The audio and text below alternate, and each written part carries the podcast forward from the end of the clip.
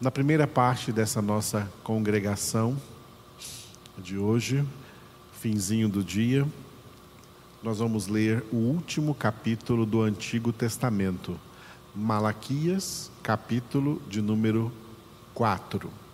Enquanto lemos a palavra, o Senhor manda com uma palavra para atender àquela necessidade que Ele vê em você, que Ele vê o que você precisa.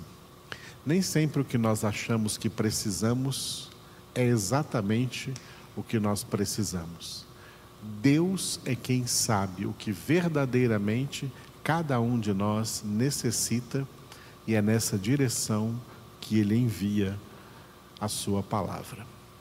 Então, receba agora Jesus, receba o Verbo de Deus, a palavra de Deus viva e eficaz.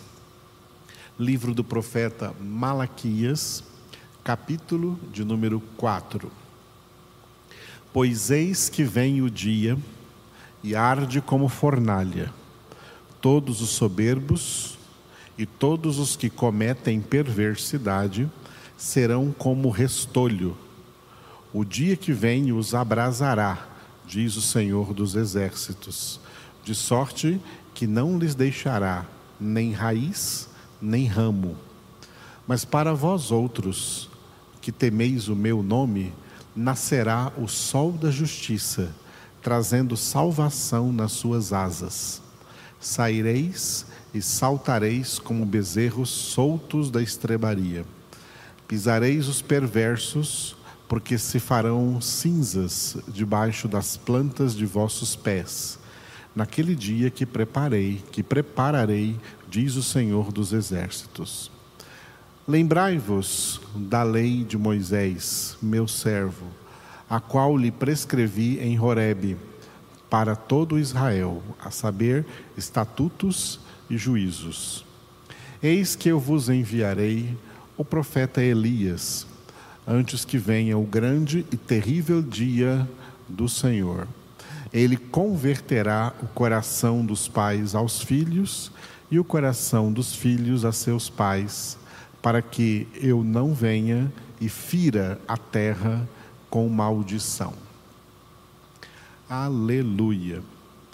Este último capítulo do livro do profeta Malaquias, pequeno, apenas meia dúzia de versículos, também anunciam a vinda de Jesus e a vinda do seu precursor, João Batista.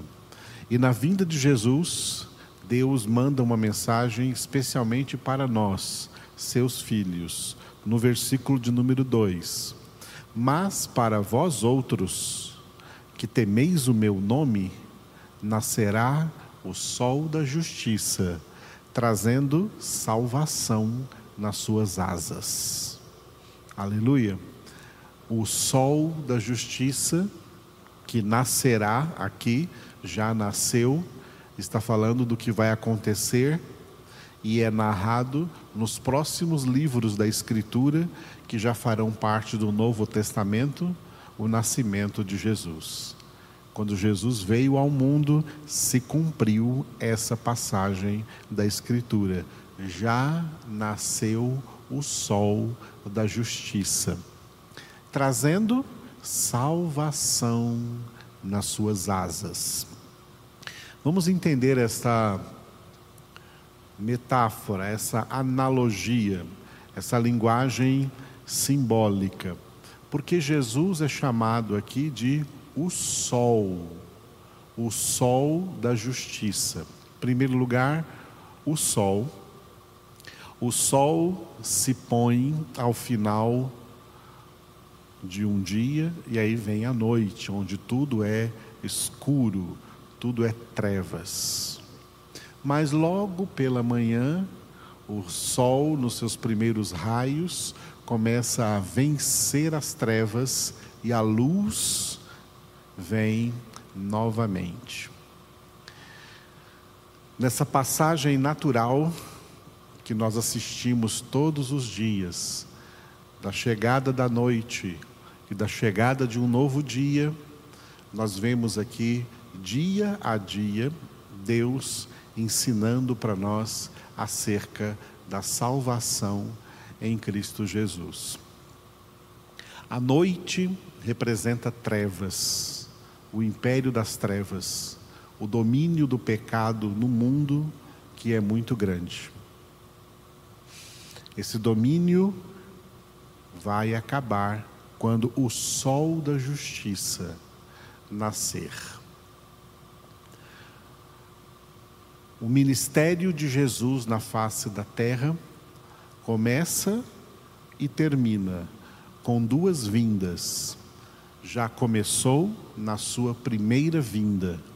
A primeira vinda de Jesus foi a primeira vez em que este sol da justiça nasceu sobre a face da terra, sobre o mundo de trevas. Ou seja, o ser mais iluminado que já pisou nessa terra e que chamou a si mesmo de luz do mundo. Em João capítulo 8, versículo 12, foi o próprio Jesus. Ele disse: Eu sou a luz do mundo. Quem me segue não andará nas trevas, mas terá a luz da vida. E também no primeiro capítulo do Evangelho de João, o Verbo era a verdadeira luz que, vindo ao mundo, ilumina todo homem. João 3 também está escrito, o mesmo, logo depois do, do versículo 16, o versículo mais famoso da Bíblia, que Deus enviou seu filho, Deus amou o mundo, enviou o seu filho. Logo a seguir, nos versículos seguintes está escrito: A luz veio ao mundo, mas os homens amaram mais as trevas do que a luz, porque as suas obras eram más. Por isso que, depois da primeira vinda de Jesus, depois que Jesus subiu aos céus, aquele primeiro avivamento cristão durou ali alguns anos, alguns poucos séculos, e logo em seguida o mundo mergulhou novamente em trevas espirituais.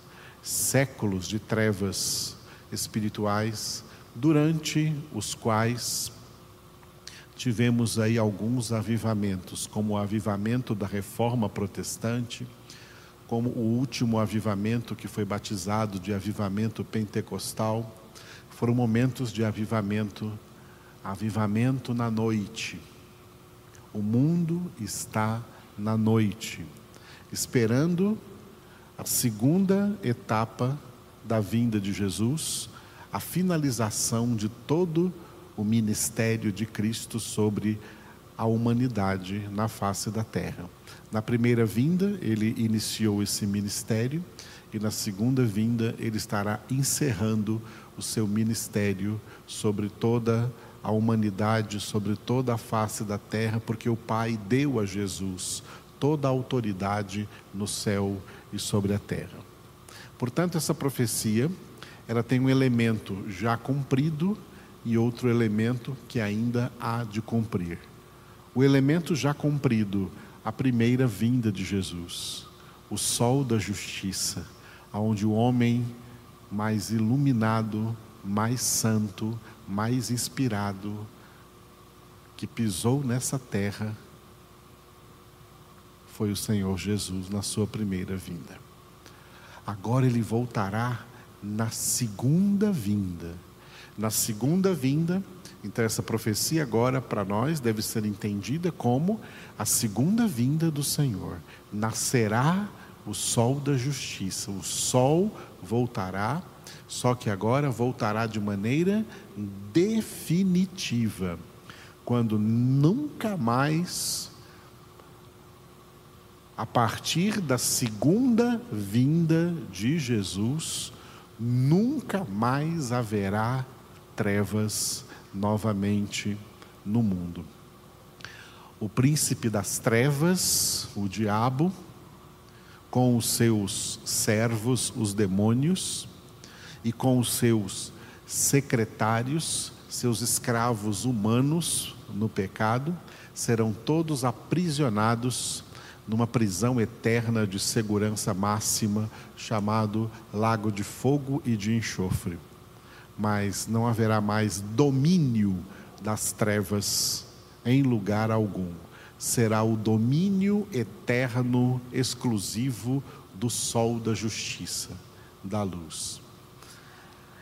Na Nova Jerusalém, como foi citado por João na revelação que ele recebeu da Nova Jerusalém e escreveu no Apocalipse, é uma cidade que não tem necessidade do sol, porque o Cordeiro é a sua luz. Jesus é a luz eterna, a luz por toda a eternidade. Nascerá o sol da justiça.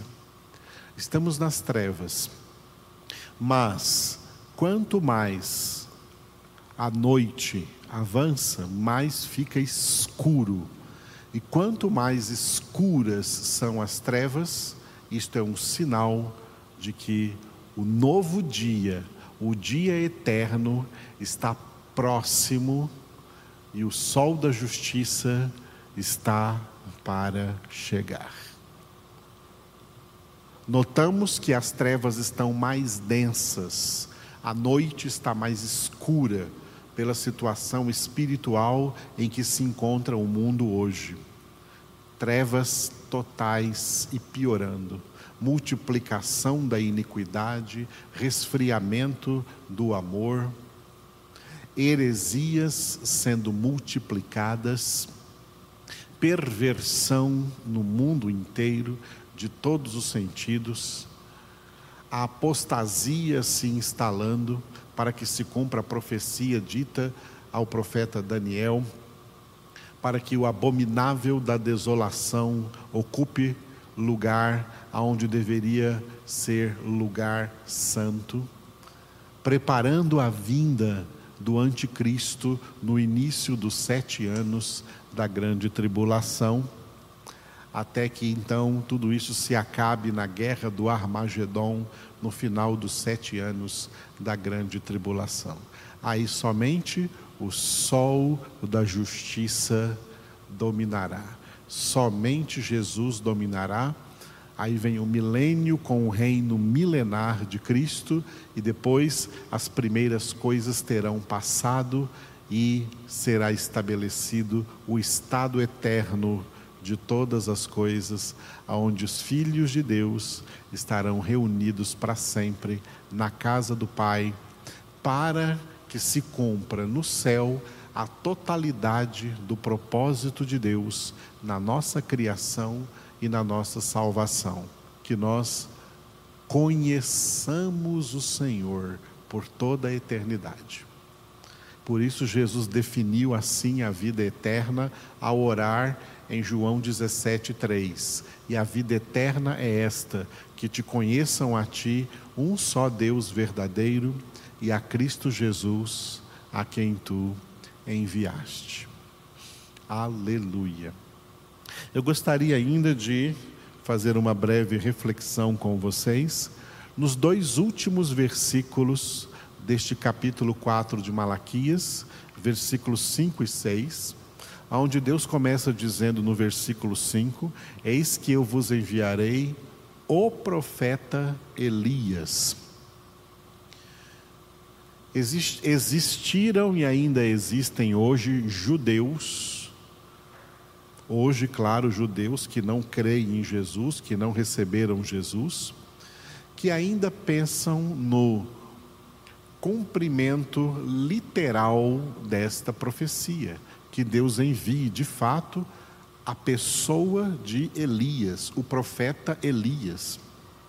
Profeta que foi arrebatado no Antigo Testamento, não passou pela morte.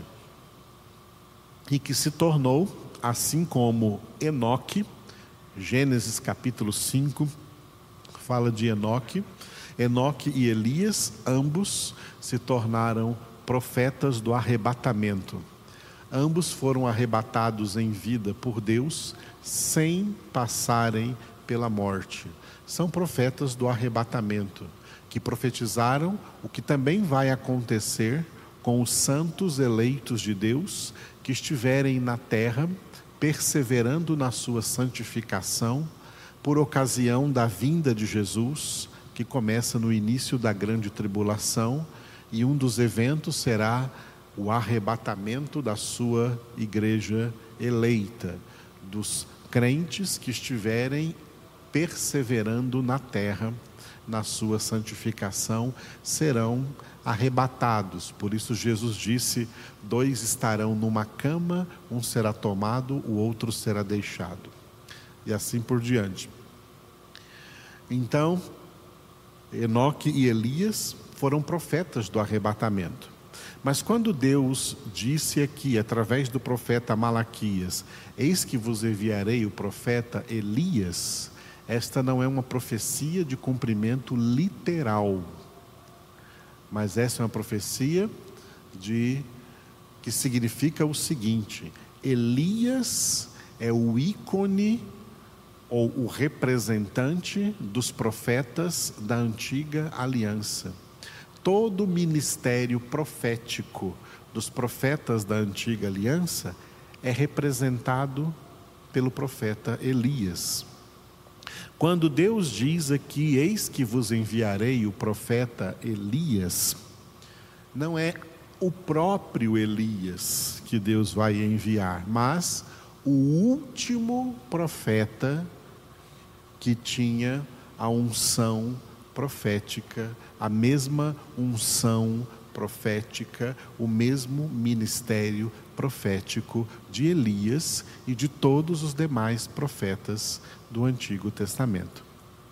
E isso já está muito bem esclarecido pelo próprio Jesus nos evangelhos. Durante o seu ministério, Jesus explicou que João Batista era o Elias que deveria vir. O Elias citado aqui em Malaquias capítulo 4, versículo 5. João Batista era o Elias que deveria, era o Elias que deveria vir. Por isso Jesus falou para os, para os seus discípulos: O que fostes ver no deserto? Um profeta? Sim, um verdadeiro profeta. Um profeta de Deus. Último profeta da antiga aliança, último profeta daquele ministério profético da antiga aliança, João Batista, que veio preparar o caminho do Senhor e ele mesmo confessou: Eu sou, palavras de João Batista, citando Isaías capítulo 40, dizendo: Eu sou aquela voz citada lá no Isaías 40, a voz que clama no deserto Preparai o caminho do Senhor. Eu sou a voz que clama no deserto, preparai o caminho do Senhor. Uma voz que surgiu no deserto, deserto representou, representava na época que João Batista surgiu, a aridez espiritual na qual o povo de Israel estava já